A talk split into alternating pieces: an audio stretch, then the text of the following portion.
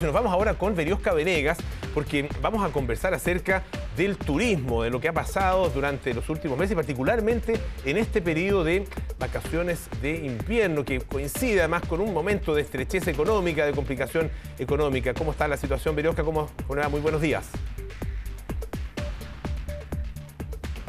¿Qué tal? ¿Cómo estás, Pablo? Muy buenos días. Aquí estamos en un interior gracias a nuestra entrevistada porque nos sorprendió la lluvia, al igual que todos en este eh, horario. Eh, así que vamos a hablar del turismo porque nos refugió, pero además está contenta porque va a nevar. Eso significa que debiésemos tener un incremento de turistas circulando, especialmente en los principales centros de esquí de la región metropolitana. Como les decía, nos encontramos con Helen Coyunyan, quien es vicepresidenta de la Federación de Empresas de Turismo de Chile, FEDETUR. Me decía, Está todo dado, pero faltan turistas. Pero sin embargo, va a haber un grupo, estamos hablando de un universo de 3 millones de turistas que debiesen entrar a nuestro país y disfrutar eh, de lo que tenemos para ofrecer estos días, ¿no? Sí, bueno, tenemos por un lado los chilenos que van a vacacionar por Chile durante estas vacaciones de invierno. Nuestra estimación es de 3,4 millones de viajes con pernoctación a lo largo de todo Chile. Ese número es un número inferior a lo que tuvimos el año pasado, es un número similar al 2019 eso es importante decirlo porque va a haber un turismo interno importante. Estamos un poquito menos eh, auspiciosos en lo que es la llegada de turistas extranjeros al país. Esperamos un, 60% menos de lo que venía en un año normal y esto principalmente por eh, la dificultad de los trámites para entrar a Chile, por la homologación de vacunas para acceder al pase de movilidad y poder movernos por el país. Y me imagino que esto también influye con lo caro que está viajar, o sea, tenemos un dólar que está bordeando prácticamente los mil pesos. Sí, bueno, tenemos ahí también un factor que es el turismo emisivo, la salida de chilenos fuera de Chile. Eh, actualmente con un dólar como está, hace que la gente no quiera comprar tantos pasajes turísticos porque le resulta mucho más caro.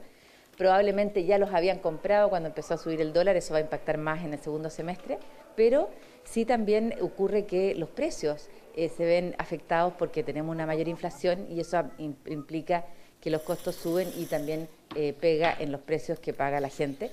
Pero bueno, ahí lo importante es recomendarle a la gente que cotice, que mire antes de viajar, porque hay para todos los bolsillos y para todos los gustos.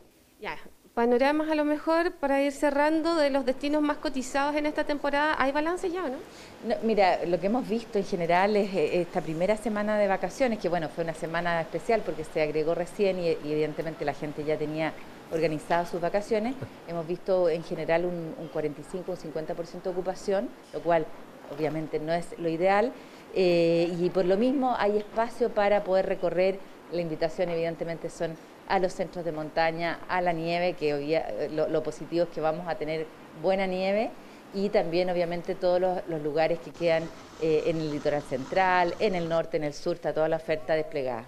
¿Y oferta, oferta, algo que sea conveniente para el bolsillo vamos a tener en esta temporada o estaría difícil? Yo lo que recomiendo siempre es que coticen mucho, porque hay ofertas interesantes, hay para la familia, para todos los gustos, y eso lo importante es entrar y, informarse a través de Internet. Yo diría que tenemos ofertas a lo largo de todo el país. Yo le quiero agradecer a Helen, primero por la entrevista y segundo por recibirnos aquí, porque de verdad teníamos la idea de hacer el móvil en el exterior y nos sorprendió la lluvia, eh, lluvia que está eh, eh, al menos presupuestada para todo el fin de semana y al menos aquí, bueno, ustedes no lo escuchan, pero aquí en La Reina está lloviendo intensamente polo, así que si va a ah, salir porque tiene que ir a su trabajo, a la universidad, salga abrigado y preparado.